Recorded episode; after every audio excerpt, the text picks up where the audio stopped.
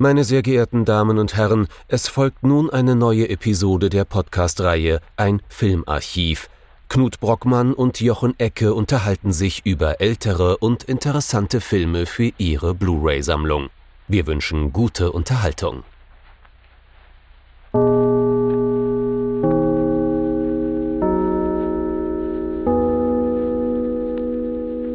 Hallo Knut.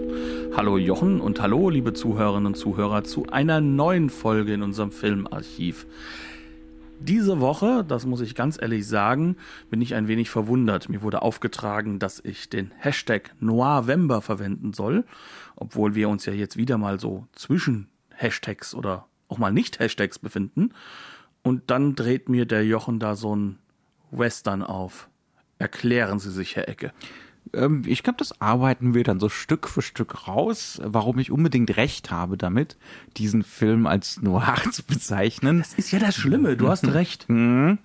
ähm, es soll heute gehen um Winchester 73 von Anthony Mann mit dem guten James Stewart in der Hauptrolle als Lynn McAdam und äh, diversen anderen Gesichtern, die man so aus dem klassischen Hollywood und insbesondere aus den 50ern kennt. Und das Ganze ist aus dem Jahr 1950 und allein dadurch könnte man schon sehen, irgendwo passt das mit diesem mhm. Film Noah.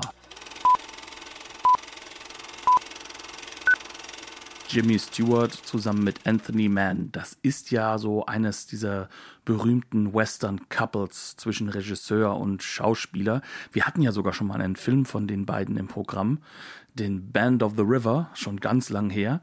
Ähm, wer die Folge nicht kennt, kann sie gerne nochmal sozusagen nachhören. Sie ist sehr gut. Der Film ist sehr gut, aber sehr anders als dieser Film, obwohl es beide wieder sozusagen zusammen sind.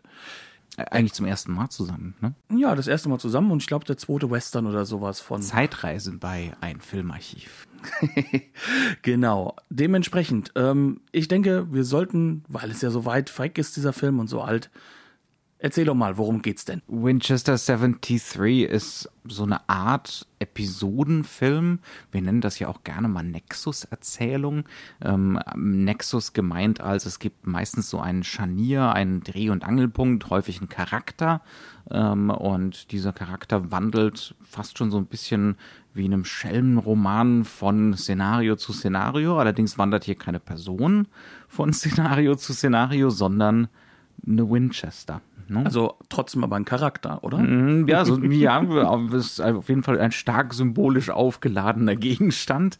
Ähm, diese Winchester ist so eine unter tausend, das, das eine Gewehr, das aus der Fabrik per perfekt rauskommt. Ne? Und äh, diese, diese wunderbare Waffe wird zu Anfang des Films äh, sozusagen ja, wie soll man das nennen, bei einem Wettbewerb veräußert in Dodge City 1876, das erste Centennial. Das heißt, also, wir haben es ja auch mit einem Spätwestern zu tun in der zeitlichen Einordnung, ne? 1876. Da ist die Nummer im Prinzip fast schon gelaufen, was den Wilden Westen angeht. Ähm, jedenfalls, wir sind in Dodge City und äh, es wird, es, es, wird ein Wettschießen veranstaltet um diese wunderbare Winchester äh, und es treten diverse harte Männer an. Allerdings kristallisiert sich dann relativ schnell raus, wer die beiden Frontrunner sind. Da ist zum einen Lynn McAdam, gespielt von James Stewart, und da ist Stephen McNally, äh, der spielt, also das ist der Schauspieler, der spielt Dutch Henry Brown. Es stellt sich allerdings dann recht schnell raus, die beiden mögen zwar verschiedene Nachnamen haben, aber das liegt nur daran, dass Dutch Henry Brown äh, sich sozusagen einen Künstlernamen angeeignet hat, hat als Desperado die sind eigentlich Brüder. Äh, Rivalen, ne? die, die klassische Brüder als Rivalengeschichte. Äh, Lynn gewinnt das Gewehr, allerdings äh, Dutch klaut ihm das Gewehr dann unmittelbar, haut damit ab. Und ab diesem Zeitpunkt wird dieses Gewehr weitergereicht. Es landet erst jetzt bei Dutch, dann landet es bei einem Waffenhändler, dann landet es bei einem äh, Native American Häuptling, übrigens gespielt äh, auf die üblich problematische ne, in diesem Fall ja Red-Facing Art und Weise äh, von Rock Hudson in einer seiner frühesten Hollywood-Rollen. Das ist so einer, den man ausgegraben hat damals. Ja. Ne? So, so, äh, was war denn da für einer, der schon mal eine gute Line gesprochen hat? Ja, gut, der kann sprechen, ja, nehmen ja, wir den rein. Ne? also so vollkommen ohne Stardom. Mhm. Ähm, jedenfalls wandert dieses Gewehr, wie gesagt, von Hand zu Hand und ähm, wandert damit durch, man könnte schon so sagen, verschiedene Western-Subgenres oder verschiedene Western-Szenarien durch. Das heißt also, Lynn McAdam, die, die James Stewart-Figur, bleibt gar nicht durchgängig unser Protagonist, sondern, ähm, wie wir das immer so nennen, es gibt ständige Attachment-Wechsel. Ähm, wir bleiben, wir bleiben definitiv nicht immer derselben Figur verhaftet, sondern wir wandern durch die Szenarien durch. Jetzt ist natürlich die Frage, das ist alles andere als üblich ne? Im, im Western vor dem Jahr 1950 sowas zu machen, ähm, weil das natürlich unmittelbar was Selbstreflexives hat. Das bedeutet nämlich, dass der Film eigentlich aus so einer Reihe von Minifilmen besteht. Der besteht eigentlich so aus vier, fünf Western über seine relativ kurze Laufzeit. Ne? So um die 100 Minuten sind, soweit ich oh, mich 90, erinnern kann. 93 ja, also so ein, wirklich so ein knapper, dringlicher, kein B-Film, aber ne, äh, so eine ordentlich kompakte, äh, super komprimierte Geschichte ist das. Ähm, ja, also wir merken, wir sind jetzt an einem Wendepunkt für den Western 1950, ähm, weil jetzt hier eben angefangen wird, über den Western zu erzählen. Ne? Der Western fängt an, sich selbst zu reflektieren. Der Western oder der Regisseur Mann und die Audio, die, äh, die Drehbuchautoren wollen eben, dass wir anfangen, diese Szenen miteinander zu vergleichen. Äh, und deswegen werden die so hart getrennt voneinander. Ne? Also das ist wie so Kapitelmarkierungen fast schon. Ähm, und dann ist ganz klar, dass die Intention ist, Parallelismen finden, thematische Ähnlichkeiten finden und überhaupt drüber nachdenken, sowohl über das Genre als auch über diese Erzählweise. Also das ist erstmal ganz zentral. Ne? Ähm, dann fängt das Ganze und ich würde wirklich ganz klassisch für uns mit dem Anfang anfangen. Ne? Äh, in Dodge City. Ähm, das hat wieder so einen Gebrauchsanweisungscharakter. Ja, das fängt schon damit an, ähm, wer sind denn die ersten Charaktere, die wir kennenlernen. Also mhm. als erstes lernen wir ähm, drei unserer Hauptfiguren kennen natürlich. Ne? Das ist also einmal Lynn, das ist dann dazu sein äh, großartiger Kumpel, ähm, der noch mitläuft. High Spade wird er, glaube ich, genannt die ganze mhm, Zeit ja. über. Und es ist ähm, Lola, die weibliche Hauptfigur. Aber es kommt noch eine Figur hinzu, die ist gar keine Hauptfigur, sondern Nebenfigur. Und das ist Will Gear als Wyatt Earp mhm. in Dodge City. Also hochinteressant schon. Hochinteressant ne? und auch ganz, ganz wichtig, weil wir befinden uns in einer der, kann man schon sagen, ikonografischen Städte für mhm. alles, was mit dem Wild West und vor allem mit dem Western-Mythos zu tun hat, der ja nicht nur ein filmischer Mythos ist, sondern das ist ja einer, der hat seine geschichtlichen Grundlagen, der ist in der Literatur verarbeitet worden, im Film, im Comic, das wissen wir auch alle aus unserer Jugend, also immer und überall und der hat sich auch ähm, wie wir mit Halo-Western sehen, ja auch verbreitet. Mhm. Das heißt also, gerade so eine Stadt, die kommt dann immer wieder vor, die, die ist ganz zentral. Und zentrale Figuren, die es so wirklich gegeben hat, wie eben Wyatt Earp, der ist zu diesem Zeitpunkt hier schon Sheriff von Dodge City. Mhm. Ähm, und das ist eine sehr, sehr interessante Figur, weil die ja eigentlich im Mythos ne, so ein Meisterschütze ist, so ein äh, ja, eben ein Westernheld. Ne? Und wie sie, oder, oder zumindest so eine ambivalente Gestalt, aber ne, ähm, definitiv so eine Ikone dieses, dieses Genres, äh, sowohl in seiner tatsächlichen Biografie als auch ne, in der Fiktionalisierung der Figur. Und wie kommt er hier rüber? Also ich will ihn jetzt nicht Pazifisten nennen, aber er ist auf jeden Fall jemand, der sich dessen bewusst ist, dass immer, wenn eine Waffe im Spiel ist, die Gewalt auch kommen wird. Das heißt also, das erste, was er macht, ist erstmal die Waffen einsammeln von allen. Das kennen wir ja aus den Saloons, aber der macht das für die ganze Stadt, um die Gewalt aus der Stadt zu entfernen. Ist, ist besonders im heutigen Zusammenhang pikant, ne? Diese Idee von Zivilisation ist nur möglich und das suggeriert der Film nicht nur, dass buchstabiert er hier aus. Zivilisation ist nur möglich, wenn die Waffen eingesammelt werden, wenn hier keiner mehr eine Schusswaffe hat. ja, und wenn da gleichzeitig Gewalt ähm, ritualisiert wird. Mhm, ja. Denn man feiert ja die 100 Jahre indem man sagt, okay, ähm, wir machen hier ein Wettschießen und mhm. das ist ja nichts anderes als ein Kanalisieren von dem, ich sag mal, Waffenwettstreit ja. hin zu etwas, was, äh, was regelhaft und halt dementsprechend auch in einer Gesellschaft aushaltbar ja. ist. Das heißt also, der Film macht da am Anfang so ein Doppelmanöver. Ähm, wir haben einerseits diese ritualisierte Gewalt, äh, die ganz, ganz klar, wenn man den Film ein zweites Mal sieht, verweist auf die tatsächliche Gewalt, die später kommt. Es gibt immer wieder Belagerungssituationen in diesem Film. Um genau zu sein, könnte man sagen, der ganze Film ist, ne, besteht nur aus Variationen des Szenarios Belagerung. Ja. Und das sowohl in echt als auch psychologisch. Mhm. Und das ist wichtig, dass man, dass das gleichgeschaltet ist. Das ist das, was ich meine mit, mit Doppelmanöver. Denn natürlich ist diese ritualisierte Gewalt spielt sich jetzt einmal auf dieser gesellschaftlichen, auf dieser breiten Ebene ab. Ähm, also dieses Wettschießen ist im Prinzip so inszeniert wie zum Beispiel später auch eine Belagerung durch Native Americans. Ne? Also ne, so ein Kavallerie-Trosszug, der dann da in so einem Talkessel belagert wird, äh, ist exakt oder ziemlich genau dieselbe Inszenierung wie dann die echte Gewalt später. Und dann eben auf dieser persönlichen Ebene dieser Bruderzwist den wir hier zu dem Zeitpunkt noch gar nicht wissen, dass es ein Bruderzwist ist. Ne? Ähm, der wird auch ritualisiert und da wird der Dampf rausgenommen, dadurch, dass man eben auf Zielscheiben schießt und später dann auf Dollars, auf Dollarmünzen. Ne? Und irgendwann dann halt über den Film hinweg auf Menschen. Also diese Konstruktion ist ganz, ganz wichtig, weil mhm. hier haben wir sozusagen einen geschützten Raum, in dem uns sozusagen das Thema, aber halt auch eben, ähm, dass es um Gewalt geht und dass Gewalt das Zentrale ist, mhm. ähm, wo uns das klar gemacht wird. Ja. Und wenn man sich das so vorstellt, also wir können die Konstruktion ja so ein bisschen erklären, diese Stationen, die gemacht werden, die werden immer weiter entritualisiert. Das heißt also, wir beginnen erstmal dort, äh, in dieser Stadt, in der sozusagen eine Feier dafür benutzt wird, um ein Ritual aufzu äh, aufzubauen das nächste Mal, wo wir sozusagen so eine Szene haben und wo dann auch wieder, es wird immer um diese Waffe auf irgendeiner Ebene auch gewett, äh, ein Wettstreit ausgeführt. Mhm. Ähm, das nächste Mal bestehen wir sozusagen ähm, sind wir so im Nichts in so einer Art äh, Kaschemme, in der das Ganze dann schon durch Spiel, durch, durch Kartenspiel ausgearbeitet wird. Das nächste Mal hat es sozusagen diesen ritualisierten kriegerischen Gestus, weil das sind dann die äh, Native Americans, die im Endeffekt ja Soldaten angreifen.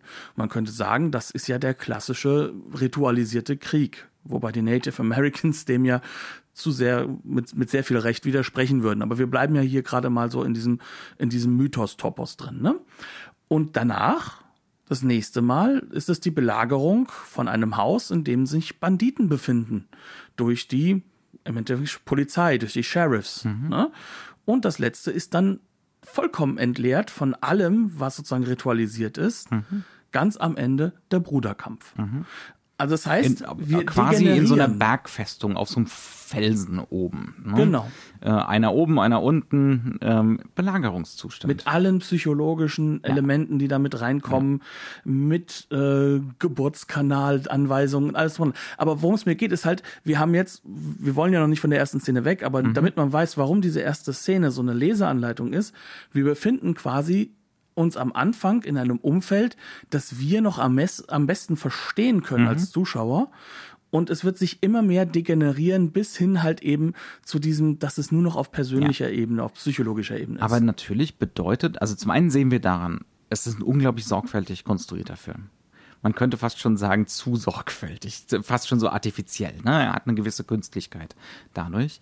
Aber zum anderen sagt diese Parallelisierung, dieser Wiederholungseffekt, fast schon so ein Wiederholungszwang, ist auch so ein stark freudianisch geprägter Film, glaube ich, ähm, sagt das auch was über die generelle Weltsicht des Films aus. Und ich glaube, da kommen wir jetzt schon beim Noir an. Die Idee ist hier nämlich, dass Gewalt vollkommen also sie lässt sich nicht verhindern. Ist völlig unmöglich. Selbst die Zivilisation braucht dann ähm, die Möglichkeit, Dampf abzulassen. ne? ähm, aber es ist wirklich die Idee da, ganz zentral, das ist das Erste, was uns der Film zeigt. Äh, Jimmy Stewart hat seine Waffe abgenommen bekommen. er geht in den Saloon und da sieht er seinen Bruder, er greift sofort zur Waffe, die eben nicht da ist. Und genau dasselbe tut sein Bruder auch. Ne? In seiner plötzlichen Eruption von Gewalt, die dann eben nicht stattfinden kann, weil die Waffen einfach nicht da sind.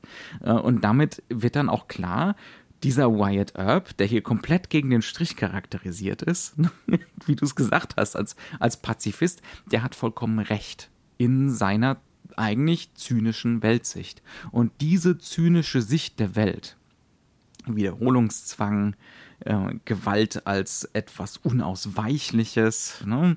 Ähm, das ist zutiefst noir.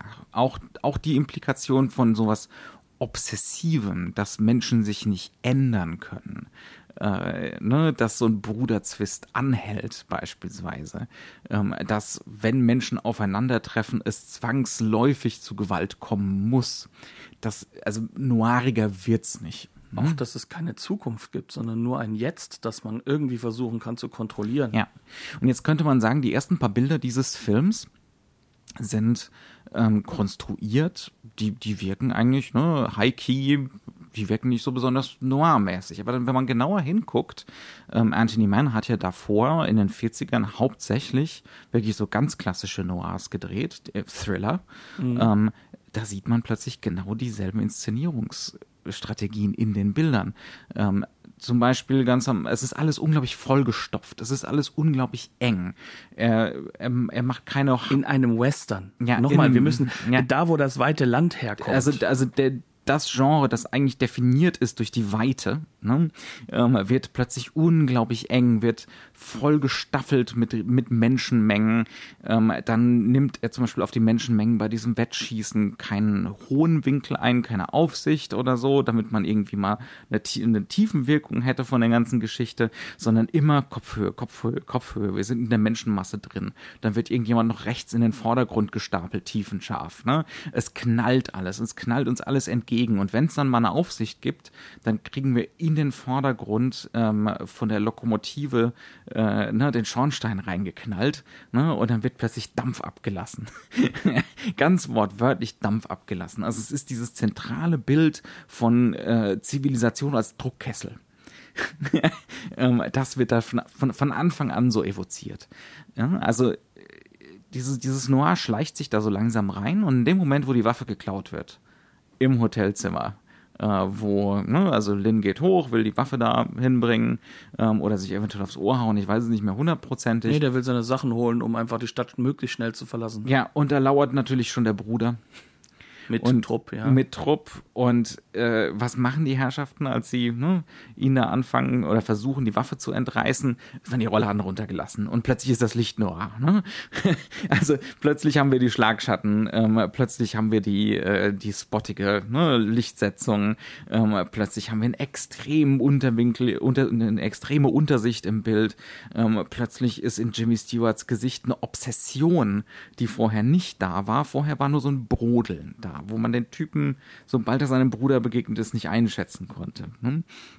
Also es wird uns dann schon so ein Signal gegeben, übrigens ab jetzt, das kennt ihr, nur eben aus der urbanen Gegenwartswelt ne, im, äh, bisher aus dem Film. Aber ihr kennt das, wir machen das jetzt nur im Western. Also hauptsächlich aus der urbanen Gegenwartswelt. Darüber haben wir jetzt auch schon in unserem Special gesprochen. Ähm, hauptsächlich geht es darum, dass wir jetzt hier feststellen, ähm, Leute, Jimmy Stewart ist nicht mehr der Westernheld. Mhm. Er ist auch nicht der Westernheld, der wieder da sein wird, jetzt in den späteren 50ern, also wenn John Wayne wieder fest äh, Im die Macht übernimmt, ja, ja und, nicht, übernimmt. und nicht bei The Searchers unterwegs ist. Ja. Genau, wenn, wenn er wieder seinen moralischen Kompass gefunden hat, den er leider viel zu schlecht verlegt hatte, ähm, dann sind wir an diesem Punkt eigentlich angelangt, dass wir jetzt sehen, okay, es geht hier um um einen Zeitgeist auch. Es geht mhm. um etwas, was sozusagen nicht an das Genre gebunden ist, sondern es geht darum, wie sehe ich die Welt. Mhm. Und das fokussiert er jetzt auf das, was eigentlich seine, sag mal, die klassischen Krimi-Helden oder die, die Hardboiled-Helden auch gemacht haben, nämlich auf die Vergangenheit. Mhm. Nur, dass er die Vergangenheit sozusagen jetzt auf die Leinwand holt. Und da wird es dann halt auch wirklich unglaublich spannend, weil der Film nimmt sich ja heraus, 1950, die visuellen Optionen zu wechseln und damit auf die visuellen Optionen ja auch richtig hinzuweisen. Also noch mal mehr, als es schon der Film Noir gemacht hat. Mhm. Und der mhm. Film Noir ist ja über den Stil die Wirklichkeit oder die Wahrheit wieder sozusagen hervorzuheben, was er eigentlich sagen will. Es geht nicht darum, was die Menschen sagen, sondern mhm. es geht darum. Es geht auch gar nicht so sehr darum, was in der Handlung passiert. Ne? Es geht darum, wie das erzählt wird. Genau, und das, das plötzlich knallt rein weil das wird wirklich durch zwei solcher Wechsel gemacht und in diesem Moment wird auch klar gemacht, hier ist keine Action-Szene dafür da, um schnell zu sehen, wie cool die Leute kämpfen. Mhm. Hier ist es nicht der Saloon-Fight oder ja. äh, der Shootout, ne, der, das, was ja später nochmal extrem überhöht wird, sondern worum es hier geht, ist jetzt im Endeffekt, was geht in den Figuren vor? Was da, wandelt sich? Genau, dafür ist bei Anthony Mann die Action da das ist ein Ausdrucksmittel. Das ist auch, das transportiert Thematik. Ähm, das transportiert durch diese heftigen Wandel in der Darstellungsweise ähm, genau diese Idee vom Ausbrechen, Hereinbrechen der Gewalt in diese Sache, ähm, transportiert diese Idee von diesem gewalttätigen Brodeln in diesen Figuren. Ne? Was, was umso schockierender ist zu sehen in so einer Figur wie Jimmy Stewart sie normalerweise verkörpert. Das ist so ein Oh Shucks-Typ normalerweise. der, Mann, der, der, der sympathischste. Ja, ja, ja, Ein unglaublich sympathischer, liebenswürdiger äh, Typ. Also der oft genug in den 40er Jahren so das Äquivalent von einem Tom Hanks heute war. Ne? er war Tom Hanks ja. auf dem Punkt. Mhm. Und er hat auch mit den Leuten zusammengearbeitet, die die Tom Hanksischen Filme oder Vorlagen ja. gemacht Und haben. Also plötzlich hat der eine eine Mordlust im Blick ähm, oder oder zumindest so ein ja also definitiv so was Obsessives das ist schon hochinteressant hier. Ne? Und das muss auch bei einem Publikum 1950 nochmal ganz, ganz anders eingeschlagen sein, als man das heute, ne? das muss man heute lesen lernen erst, äh, wie heftig und wie, wie prononciert diese Wechsel sind. Und ich glaube, da müssen wir vielleicht auch noch mal ein bisschen reingehen, wie das der Film macht. Du hast schön mhm. gesagt, es wird der Rollo runtergelassen und dadurch wird es dunkel. Aber das ist ja nicht wirklich nur der Fall, sondern was ja ganz clever ist, es wird ja quasi fast alles, also es ist wenig Schnitt drin in dieser Szene. Mhm. Ähm, die Kamera wird schon von Haus aus, und das ist schon der erste Wechsel, ja fast am Boden schon gelagert. Das heißt, die wir sehen alles kann, aus der Untersicht. Es könnte sogar sein, dass die ein Loch im Boden haben. Also, dass die, genau. die Kamera wirklich, die ist unter Bodenhöhe. Ja. Genau, so, so ungefähr sieht es jedenfalls aus. Und ähm, das alles wird sozusagen auf Augenhöhe in dem Moment, in dem Jimmy Stewart und sein Bruder am Boden liegen und sich kabbeln um die Waffe und sich versuchen gegenseitig umzubringen. Mhm. Und um das darzustellen, wird der Rollo nicht nur runtergelassen, sondern dann passiert etwas, was vorher schon da war, was aber eben nicht aufgefallen ist, nämlich Spotlights. Ja. Es wurden eine Menge Spotlights auf, und zwar quasi hinter der Kamera gesetzt. Mhm. Und zwar da, wo gleich die Augen von Jimmy Stewart sind und unterhalb von Jimmy Stewart, um halt eben diesen, diesen Bruch, dieses Fratzenhafte plötzlich mhm. hervorzuheben. Ja, ja. Das heißt also, wir haben einen Spot auf seine Augen, seine Augen glänzen ähm, und wir haben dieses Fratzenhafte. Und das ergibt natürlich dann dieses manische, dieses aggressive mhm. Bild, dieses, dieses unglaublich gefährliche. Mhm. Das heißt, das ist von Haus aus angelegt. Heutzutage würden wir das erst dann erkennen, wenn wir einen Schnitt machen. Mhm. Im Übrigen, wenn man mit Paul Schrader und seiner ne, Klassifizierung von diesem klassischen Noir geht, ist das auch schon so eine Vorahnung äh, von der Noir-Helden in den 50er Jahren. Denn das wird ganz zentral in den 50er Jahren für diese Noir-Figuren, für diese Protagonistin, das Manische, das Obsessive, die Eruption von Gewalt, das Irrationale. Ne? Ähm, Man könnte fast denken, wir hätten mit Out of the Past so ein passendes Beispiel schon im Programm. Mhm. Ja, aber das ist genau das. Also dieses, dieses, dieses Element, dass die Figuren äh, jetzt an einen Punkt kommen, an dem sie gar nichts mehr haben, was sie noch mit dem Publikum. So eine nihilistische Auswegslosigkeit. Ne? Genau. Ja, ja. Und ähm, da fragt man sich dann, warum selbiger Paul Schrader in den 70er Jahren dann anfängt, nach seinem Essay Drehbücher zu schreiben, in denen dann Travis Bickle wieder vorkommt. hm. Also im Endeffekt, wo dann der Neo-Noir wieder einen neuen Move kriegt. Mhm, ja. Ähm, aber gut, lass uns nochmal daran zurückkommen. Also das, das Wichtige ist jetzt, wir sind hier, wir haben sozusagen diesen, diesen Wechsel, den wir heutzutage mit dem Schnitt vor allem kennen, mhm. in, innerhalb von der Mise en scène. Ja. Also innerhalb der Inszenierungsoptionen im Raum. Mhm. Und das ist etwas, was natürlich äh, für nicht mal nur, nur wirklich unglaubliche Meisterschaft zeigt, sondern was natürlich für ein Publikum, das Mise en scène gewöhnt ist, einen ganz, ganz starken Effekt hat.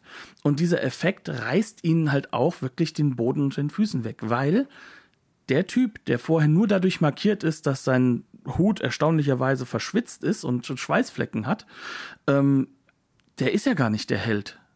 Uns wird ja der Held genommen. Mhm. Und das bedeutet, dass sozusagen all diese Optionen, die wir jetzt sag mal, aus dem Noir-Kino kennen, also diese, diese Unsicherheiten, die sind ja präsent, die sind ja im aktuellen Kino viel drin. Die werden jetzt plötzlich sozusagen sofort aktuell mhm. für das Publikum. Dieser Hut ist auch wieder so eine Doppelkodierung. Ne? Er, ist ein, er ist eigentlich so der White Hat, aber mit Flecken. Also, ne, the good guy, aber äh, ja. Äh, aber nicht geputzt. Aber definitiv. Und dann haben wir dieses Körperliche, was ja auch wieder reinkommt und was dieser Western auch anders macht äh, als ganz viele von den Studio-Western aus den 40ern.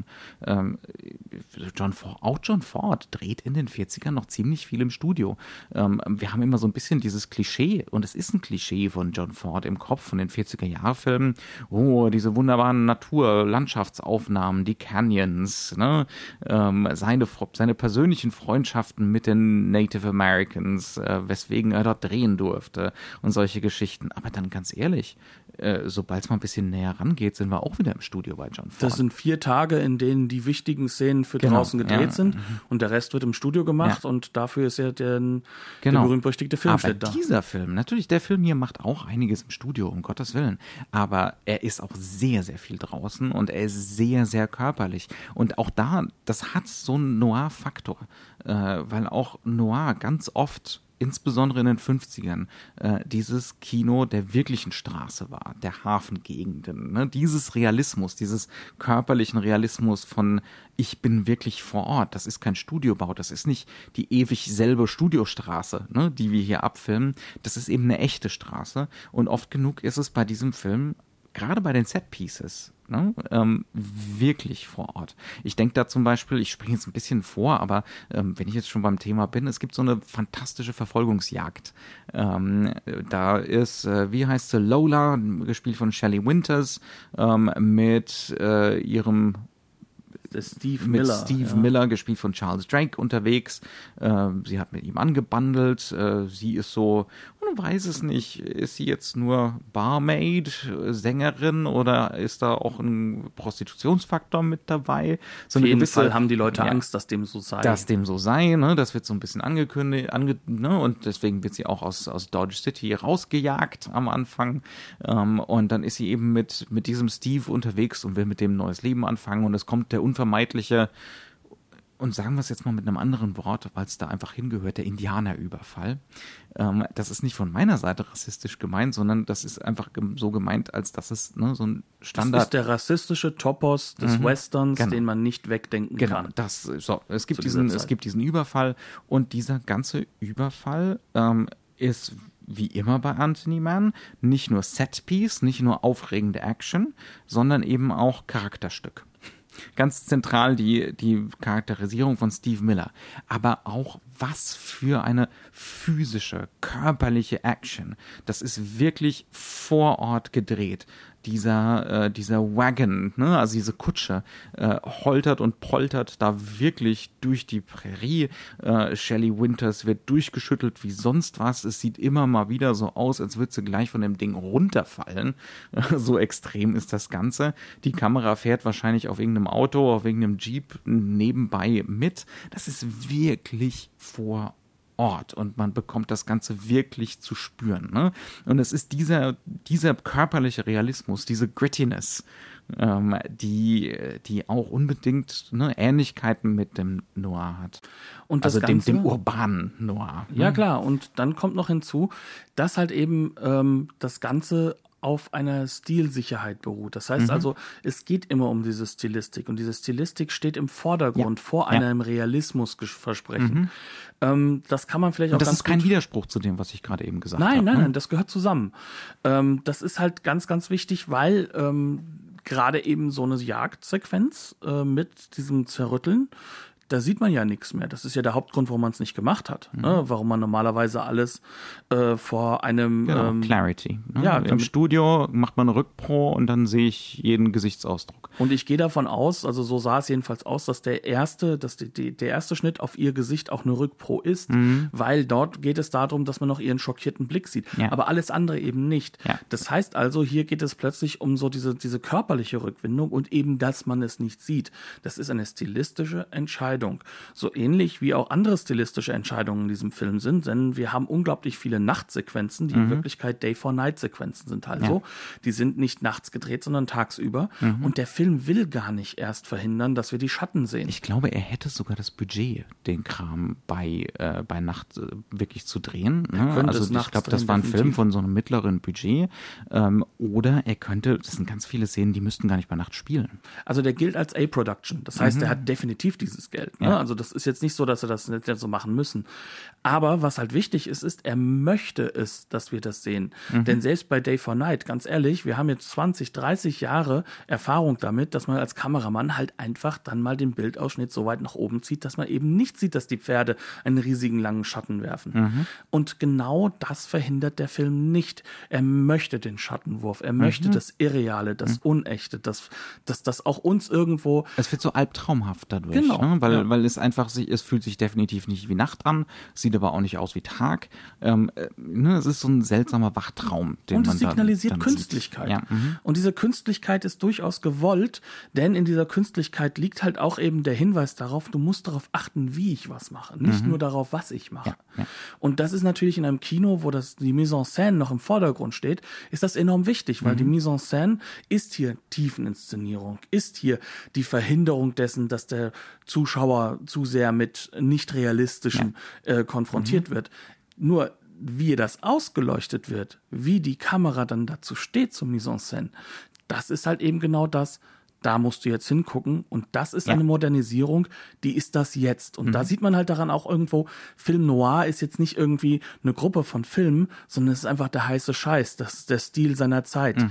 Das ist äh, wie jetzt heutzutage äh, im Kino momentan äh, ganz gewisse Farbschemata immer wieder durchgezogen werden. Orange and Teal, Orange and Teal. Ganz genau. Mhm. Oder wie wir halt hingehen und halt ähm, sehr viel in den 90er Jahren mit äh, Silber, äh, mit Silberauswaschungen auf dem Filmmaterial Material gearbeitet haben. Also man denke nur an das komplette Werk von David Fincher. Ja. ähm, das heißt also, diese Elemente, die damals ganz fest drin verankert waren, das ist der heiße Scheiß. Und mhm. das ist ein Regisseur, der kann damit umgehen und der kann das auch in Inhalt umsetzen. Das ist einer von den großen Meistern, der in den 40er Jahren mit John Alton, das ist mit Sicherheit der berühmteste Kameramann des klassischen Noir. Ne, und sein Hauskameramann. Der hat hier allerdings nicht, ne? also die, ja. die Western hat er nicht mehr mit ihm gemacht. Ähm, wer war es denn hier? Ich habe es völlig vergessen. Äh, Deinem Glück ist es jetzt John Alton? Nein. Es ist, es ist William, William, H. William H. Dan äh, H. Daniels, ja. Ähm, wir, wir haben eben auf gar keinen Fall durch IMDb gescrollt. Ähm, du hast jetzt eben gemeint, Mise en scène. Äh, wir haben jetzt schon viel drüber gesprochen, ne, ähm, was, was Noir bedeuten kann. Und Noir kann eben auch Mise en scène bedeuten. Und ich würde da, oder kann gerade Mise en scène bedeuten. Also die Arbeit mit dem Raum, Figuren im Raum, ohne eben zu schneiden. Ne? Bewegungen im Raum. Natürlich, der Schnitt kann dann auch eine Rolle spielen, aber ganz zentral ist diese Idee. Und, Und da vor allem dazu, zu der Mise en scène, die Kamerabewegung. Mhm, ja. Das heißt also, alles, was nicht Schnitt ist, ist im Noir wichtig. Mhm. Und da würde ich gerne genau auf diese Szene zu sprechen kommen, die du eben schon vorhin so ein bisschen angesprochen hattest. Ähm, Kurz nachdem Lynns Bruder äh, die Stadt verlassen hat, äh, mit der Winchester landen sie in so einer Kaschemme. Steht draußen Hotel, ist aber wirklich eine Bruchbude. Äh, und das Ding ist ein Musterbeispiel für Mise en scène, Noir Mise en scène in den späten 40ern, Anfang der 50er. Ne? Also über die Szene würde ich wahnsinnig gerne sprechen, weil die so gut durchinszeniert ist. Ähm, die gehen also da rein, es ist so eine Bar praktisch da drinnen. Äh, drin sitzt ein Waffenhändler, der äh, ziemlich mäßige halb kaputte Gewehre an Native Americans verkauft. Und wir haben natürlich noch den Inhaber des Etablissements. Äh, und die Herren sind, in, sind überstürzt aus Dodge City aufgebrochen. Das heißt also, sie haben außer dieser Winchester keine Waffen. Also sie sind in diesem Sinne, ähm, und das ist jetzt wirklich dieser Western-Sinne entmannt. Ja, mhm. also anders kann man es nicht sagen. Und das können sie natürlich nicht auf sich stehen lassen. Gerade diese Rabaukentypen, ja. ne, die, diese Banditen, die auch wirklich im Endeffekt Menschenleben nicht unbedingt schätzen. Ja, null, überhaupt gar nicht. Und ähm, auch das ist eben Noir, die Stimmung, die dann hier entsteht. Denn man hat konstant den Eindruck, es könnte hier jederzeit vollkommen willkürlich, vollkommen menschenverachtend die Gewalt losbrechen. Und das entsteht dadurch, dass Anthony Mann über weite Strecken eben nicht schneidet. Wir haben den Waffenhändler im Vordergrund, dann wird tiefenscharf nach hinten gestaffelt in den Raum hinein, die drei Outlaws und der Barkeeper. Ja, ähm, das heißt also, wir sehen tiefenscharf jedes dieser Gesichter. Ähm, wir wissen zu keinem Zeitpunkt, wo wir jetzt eigentlich genau hingucken müssen. Könnte ja sein, dass der Barkeeper anfängt, sich zu wehren und versucht, ne, die Herrschaften herauszubitten. Möglicherweise auch bewaffnet. Ähm, es könnte sein, dass Lins Bruder jeden Moment anfängt, ne, weil der der wahrscheinlichste ist, äh, dass der gewalttätig wird. Ähm, aber es gibt immer wieder Andeutungen von allen Figuren, wie sie sich im Raum bewegen, wie sie einander anschauen, wie sie einander nicht anschauen, ja, ähm, wie sie zum Beispiel die Waffen des Waffenhändlers ausprobieren. Und der eine zielt dann tatsächlich auf den Barkeeper damit. Ne? Ähm, und es ist tatsächlich durch die Brennweite der Linse gar nicht so richtig einzuschätzen, zielt der vorbei oder zielt er dem direkt auf den Kopf? Und das ist ein Hintergrunddetail. Ne? Das ist in der dritten Bildebene, ganz hinten. Ähm, und das ist Mise en scène. Und das ist auch ein Effekt äh, dieser Tiefenschärfe, dass wir konstant gar nicht wissen, wo sollen wir hingucken Ne, von wo kommt die Gefahr, wo bricht es gleich los? Denn dass es losbricht, daran besteht kein Zweifel. Also man kann sich das sehr schön daran vorstellen, dass wir immer wieder so die Figuren, die gerade, sag ich mal, zentral sind, wieso diese Figuren alle im gleichen Bild sein können. Also man muss sich das so vorstellen, normalerweise gibt es ja so drei Ebenen, auf, anhand denen wir psychologisch gesehen halt so ein Bild dekonstruieren. Das eine ist das Größte, der Vordergrund ist das Wichtigste.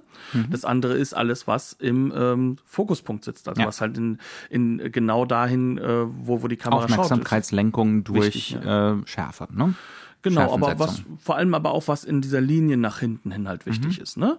Also das heißt also, wir haben jetzt zwei Punkte, anhand denen wir sagen können, was ist das Wichtigste. In der einen Linie sitzen drapiert die drei Jungs, die drei Desperados.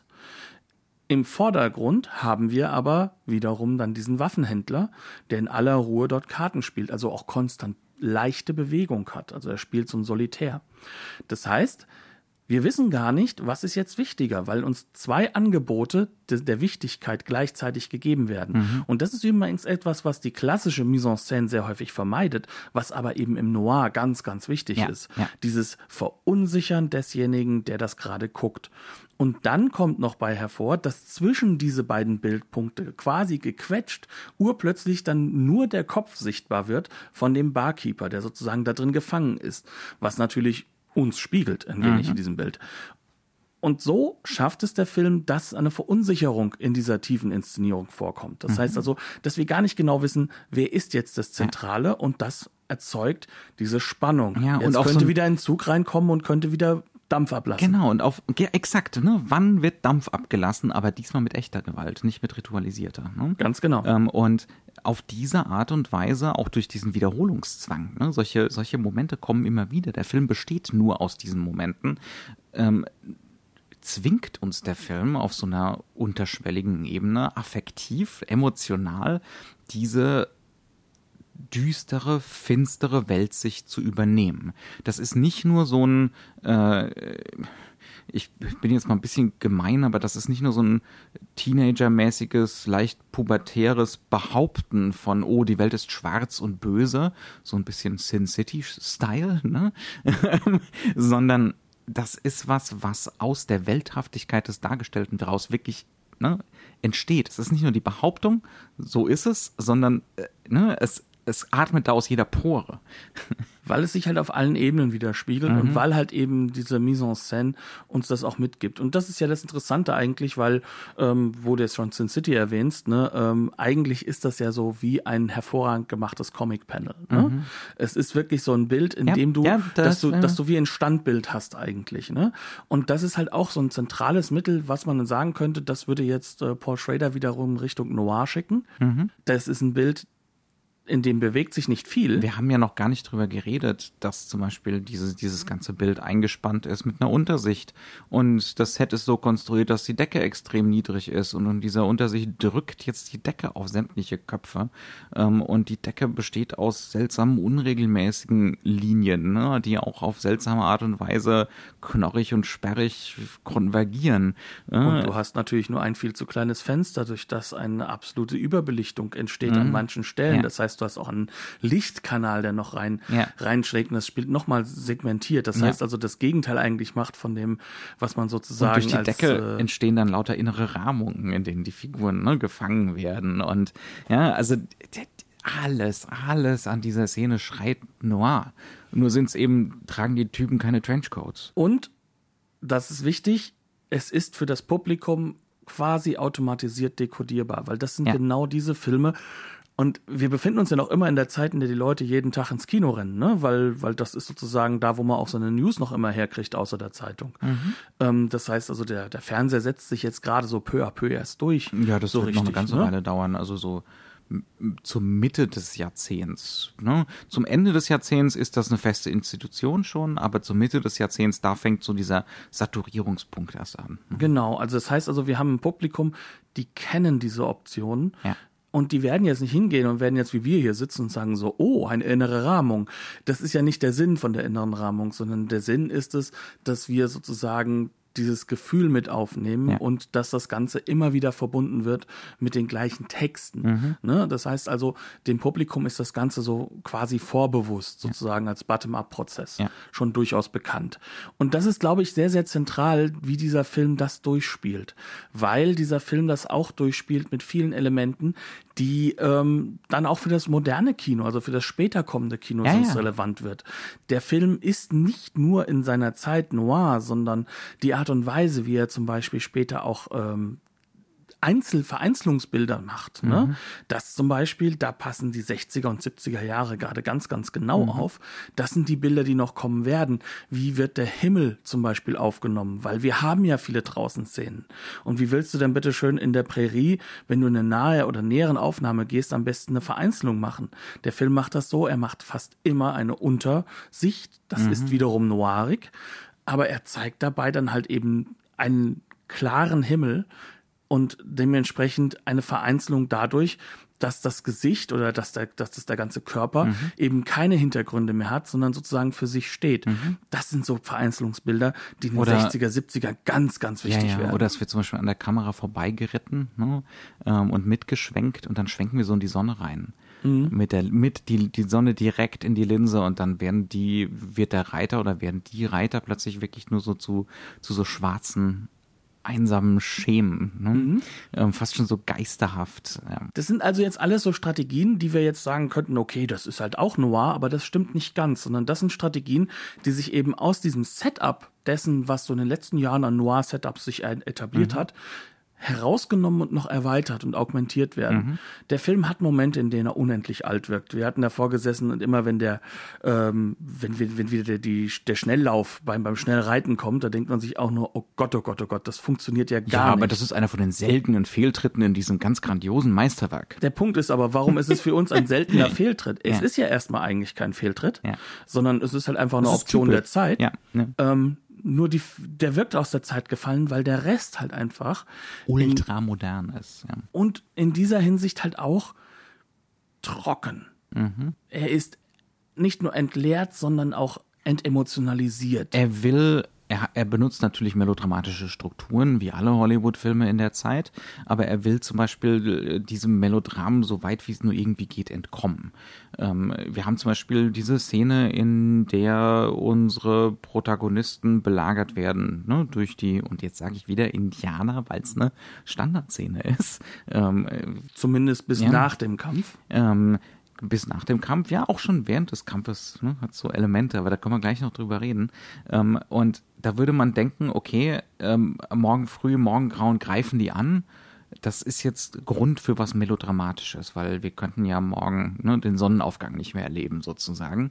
Ähm, und ein anderer Regisseur würde jetzt genau dieses Melodram betreiben. Ne? Er hat ja auch eine Frau am Set. Und dafür ist ja die Frau, zynisch wie es ist, zu diesem Zeitpunkt prädestiniert. Ja, aber es ist, es ist ein Film, der, man könnte es jetzt Stoiker nennen, weil sich keiner aufregt, weil keiner ausflippt, ähm, weil alle ne, völlig unbeirrt so dem Tod entgegenzusehen scheinen. Äh, oder es ist ein Film der unglaublichen Repression kann man sich jetzt aussuchen. Ne? Aber der ganze Film ist so. Äh, Das die, widerspricht sich auch übrigens ja die nicht. größte emotionale Regung, die wir von irgendeinem Protagonisten, glaube ich, zu sehen bekommen, ist, und jetzt sind wir wieder der, der Spoilercast, äh, wenn Lin dann am Schluss seinen Bruder erschießt auf maximal unspektakuläre Weise nach einer sehr spektakulären Sequenz. Ne? Ähm, dann gibt es wieder so eine Gegenlichtaufnahme. Wir sehen sein Gesicht nicht, aber wir sehen, wie er seinen Kopf in, seine, in seinen Arm legt. Ne? Also so einfach zumindest traurige, traurige Körperhaltung in diesem Moment. Ne? Ja, er kommt auch danach nicht gerade unbedingt freudig zurück. Ja, ja. ja. Ähm, aber ja. Wir, Also- wir können noch mal kurz über diese Belagerung reden. Ne? Ich glaube, die Belagerung ist sehr, sehr wichtig und da ist es auch mal wichtig, dass wir uns diese Figuren auch noch mal ein bisschen vornehmen und mal wegkommen. Also wir haben jetzt uns quasi die ganze Zeit für unseren Hashtag gerechtfertigt, hatte ich so ein bisschen das Gefühl. Ähm, wobei das natürlich sehr, sehr wichtig ist, weil das halt eben so, so, so zeigt, was für Scharniere äh, Inszenierungsoptionen aufmachen. Ähm, diese beiden Figuren sind ja Geschwister im Kern. Der eine ist der Böse, der andere ist der Gute. Kain und Abel, ja, die äh, Bibel ist wieder da, ne? Das ist das ist auch normal im Western. Äh, Band of the River macht das Thema ja noch ganz ganz anders auf, ne? Wo er ja sozusagen eine Dekonstruktion dieses Glaubens an die City upon a Hill aufbaut. Ähm, hier ist es aber eigentlich ein bisschen tiefergehend, weil die haben ja einen Vater und dieser Vater wird von der einen Seite verachtet, von der anderen Seite heilig gesprochen. Und da kommt, glaube ich, so ein bisschen mit rein, das, worum es in diesem Film geht. Also wir haben ja die Waffe noch gar nicht so sehr in den Vordergrund gehoben. Und ich glaube, um diese Sequenz zu verstehen, müssen wir diesen Punkt der Waffe erst einmal Unbedingt, so mit ja. einbauen. Ja. Die Waffe ist das Zentrum von allem und sie ist ein Fetisch. Und zwar auf verschiedenen Ebenen. Der Film beginnt mit der Aussage, dass die Waffe, dass das die Winchester ist, also mit dieser Waffe wurde der Westen gewonnen. Ne? Also sozusagen, sie ist der Grund für unsere Zivilisation, die Grundlage. The gun that won the West, ja. Gleichzeitig ist das ähm, die beste von tausend, die eine von tausend, die perfekt rauskommt. Ähm, das gibt es wirklich, diesen Term. Ich habe das mal nachgeschlagen. Und das ist eine Marketingkonstruktion. Ne? Natürlich ist es wahrscheinlich die beste, aber diese Überhöhung der Marke Winchester in diesem Falle findet ja statt. Das heißt also, auf dieser Ebene ist das Ganze auch ein Markenfetisch, kann man so sagen. Und das ist in den 50er Jahren durchaus auch sichtbar. Was durchaus sehr amerikanisches, nicht wahr? Genau. Und gleich, das heißt also, auf zwei Ebenen ist diese Waffe, steht die sehr stark für Amerika.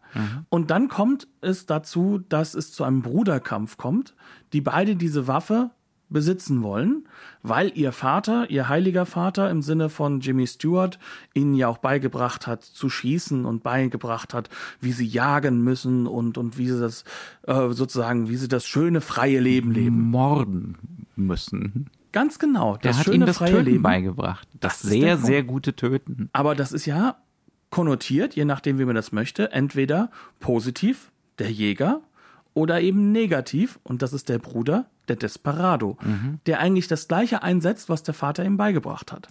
Das heißt, wir haben hier eine Doppelung, die da stattfindet, plus eben diese Winchester, diese Waffe. Ähm, man könnte jetzt sagen, das hat durchaus was Amerika-Kritisches. So ein bisschen. So ein bisschen, ja. Aber nicht nur USA-kritisch äh, im klassischen Sinne, weil auch da kann man wieder mit dem Film Noir kommen. Das ist ja quasi äh, in einer Zeit entstanden, diese Inszenierungsoptionen, als Amerika durchaus in einer äh, seiner Krisen sozusagen sich gewahr wurde, ne? Und zwar auch der Krise vor dem Krieg.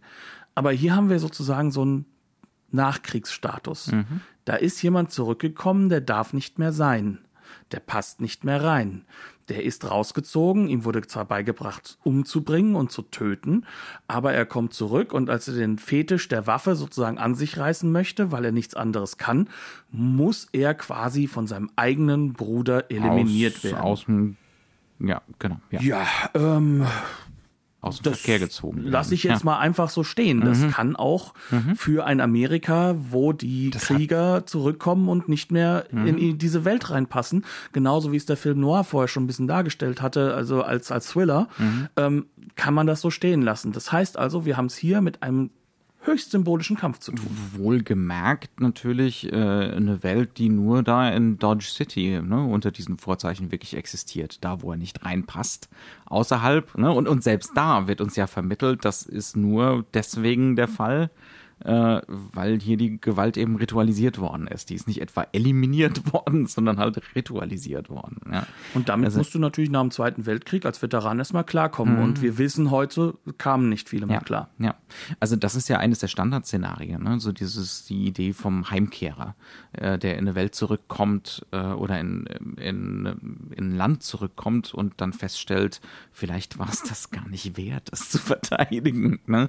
Ähm, das ist so, so ein Standardszenario, absolut. Und davon hast du hier auch so, äh, da würde ich dir hundertprozentig zustimmen, das hat, das hat Anklänge davon hier. Und es hat eine doppelte und dreifache Bezugnahme auf This is America. Ja. Von der Waffe über die Figuren, über den Bruderkampf, darüber, dass dieser Bruderkampf ja auch nochmal erwähnt wird zwischen North und South und alles drum und dran. Ne? Ja. Also das wiederholt sich. Und jetzt kommen wir an eine Stelle, an der plötzlich ein Kampf inszeniert wird zwischen zwei Superschützen und uns wird das körperlich klar gemacht. Ja, es ist unglaublich. Also es ist wirklich eine der besten Western Set Pieces überhaupt. Die beiden Brüder treffen am Ende vom Film aufeinander. Ähm, der äh, Lynn ist am Fuß von einem Felsen und ähm, na, Dutch Henry Brown ist oben auf dem Felsen drauf. Äh, wieder eine Belagerungssituation. ähm, und wir kriegen jetzt in Variation, es ist, es, ist, es ist eine eindeutige Wiederholung in vielerlei Belangen vom Anfang, nur ist eben die Gewalt jetzt konkret und tödlich. Also beispielsweise haben wir am Anfang, dass äh, Münzen in die Luft geworfen werden und auf die Münzen geschossen wird bei diesem Wettbewerb. Und jetzt werden eben Steine in die Luft geworfen ne, als Ablenkungsmanöver. Äh, und äh, Dutch schießt auf diese Steine. Ähm, dieser Felsen ist alles kein Studio. Es ist wirklich konkret vor Ort da gedreht an diesen Steilwänden mit langen Brennweiten, so dass wir nicht einschätzen können, wer welchen Blickwinkel aufeinander hat, ob wirklich eine Schusslinie da ist oder nicht, ähm, oder ne, ob hier sozusagen über Bande geschossen werden muss. Also ab einem bestimmten Zeitpunkt fangen beide an und versuchen ähm, den anderen über Querschläger zu erwischen, ne, weil man in so ja, also zwischen zwei Felswänden ganz eng einge, eingekastelt steht und sich versteckt. Ähm, es hat eine atemberaubende Körperlichkeit, das Ganze.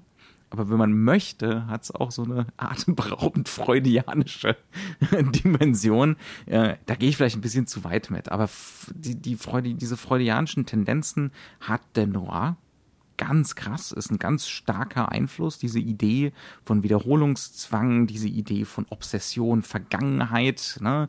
die Vergangenheit als Ursünde, als irgendwas, was, äh, was dazu führt, dass man in der Gegenwart unrettbar verloren ist. Ne? Die Auftrennbarkeit von Charakteren in verschiedene Figuren und damit Aspekte. Ja, ja. Und es ist hier immer wieder, also ich glaube, es kommt drei oder vier Mal, dass jeweils einer von den Brüdern in so einer V-förmigen Felskluft steht und äh, der andere schießt rein und hofft drauf, dass der andere von einem Querschläger getroffen wird. Und es sieht für mich dermaßen so aus, als sollte da, als würden die beiden versuchen, sich gegenseitig in den Mutterleib zurückzuballern. ähm, wie gesagt, vielleicht gehe ich zu weit. Der Faktor ist, es geht nicht darum, dass du zu weit gehst, es geht darum, dass das Angebot äh, im Es ist Endeffekt ungemein aufgemacht suggestiv, wird. ja, ja. Mhm. Also ich sage auch nicht, dass der Also Regisseur... diese Landschaft wird irrsinnig psychologisiert, finde ich. Ja, und der wichtigste Faktor ist aber auch derjenige, ähm, der Regisseur mag jetzt vielleicht nicht genau dieses eine Bild so gemeint haben. Ne? Das ist genauso wie, was ich jetzt vorhin gesagt habe, diese, diese ähm, Status mit den Heimkehrern. Das ist auf vielen Ebenen drin vorhanden in dem Film, aber das heißt noch lange nicht, dass die beiden Figuren das so auch sehen mussten, ja. sondern was hier aufgenommen wird, sind ja auch wirklich einfach die Vibes der Zeit mhm. ne, und die Probleme der Zeit. Wie, wie würde Steven Greenblatt nennen? Soziale Energien. Quasi, genau. Mhm. Und das ist halt eben das, was, was auch wichtig ist an dieser Sequenz, dass das Soziale jetzt hier natürlich auf so eine Doppelungsfigur hinausgeht. Mhm. Denn du musst die beiden nicht als Brüder sehen, sondern als Widerstreit in sich selbst kannst mhm. du sie auch wahrnehmen. Was ja auch so eine das klassische Western-Strategie ist. Ne? Ganz genau. Eine Figur in mehrere aufzuteilen. Ja. Das ist im Western sogar ganz, ganz zentral, weil es geht ja um die Psychologie eines Landes, ja. die natürlich am Ende immer positiv war mhm. bei den meisten Western. Ja. Aber hier ist es halt eben so, dass der Film auch da so ein bisschen dieses Noir-eske, das, das einfach auch die, den Zeitgeist mit aufnimmt, eines, eines doch durchaus nihilistischen mhm. Weltbilds, mhm. dass sich jetzt auch gerade gewahr wird, was die 30er, 40er Jahre mit diesem Land eigentlich gemacht haben. Und äh, dadurch entstehen solche Bilder. Und ich würde dieses Bild gar nicht mal so wegnehmen, weil der Film hinterlässt ja nur Einzelbilder, weil er dir ja ähm, die wirkliche Orientierung innerhalb dieses Raums wegnimmt. Du ja. hast eben schön von Brennweiten gesprochen. Die sind immer hoch, aber es sind unterschiedliche Höhen. Ja, ja, ja. Und das ist bei dem Film ganz, ganz wichtig. Und das müsstest du nicht machen. Du könntest den Raum durchaus auch für den Zuschauer weitaus einfacher noch erfassbar machen. Ja, ja, ja. Aber der Film tut alles dafür, dass es nicht der Fall ist, mhm. so dass wir uns darauf verlassen müssen. Die beiden wissen schon, wo sie hinschießen. Mhm. Und das Oder auch ändert, nicht. Hm? Oder halt auch nicht. Ja, aber gut, das wird ja relativ klar gemacht durch die ganzen Einschüsse und ja. Querschläger, die wissen das schon. Und das macht es halt so besonders. Ja. Aber ich denke, damit mhm. haben wir den Film nicht vollumfassend, das aber in wichtigen Schlaglichtern erfasst. Das ist ein Schlüsselfilm für die frühen 50er. Und äh, auch für den Western, vor allem Den in der Maverick-Ära. Western, ja. Mhm. Und das, was halt eben halt auch später ein Fuller machen wird und ja. Anthony Mann weiterführt. Oder Peckinpah, ne? Ganz ja. genau. Ja. Sozusagen ein 70er-Jahre-Film 20 Jahre zu früh. Mhm. Ja, ja, das so beschreibt glaube ich, sehr gut. Ja. So, wie haben wir uns den Film denn angeschaut? Ähm, wir haben den Film auf der Blu-ray von, ich glaube, Explosiv Explosive Media. Explosive ja. Media gesehen. Äh, powered by Koch, so ein genau, bisschen. Genau, vertrieben ne? von Koch. Ähm, das ist ein schönes Master. Das ist ein wunderbares, körniges, äh, plastisches ne, Blu-ray Master. Da ist sonst nicht viel drauf, aber das ist sehr ehrbar und sehr bezahlbar auch. Ne?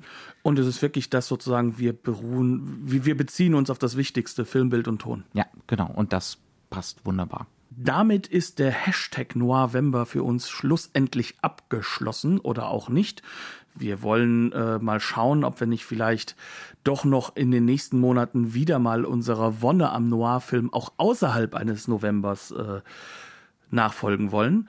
Und dementsprechend, wir wünschen euch viel, viel Spaß. Tretet mit uns gerne in Kontakt. Habt eine schöne Woche und bis nächste Woche. Tschüss. Bis dann.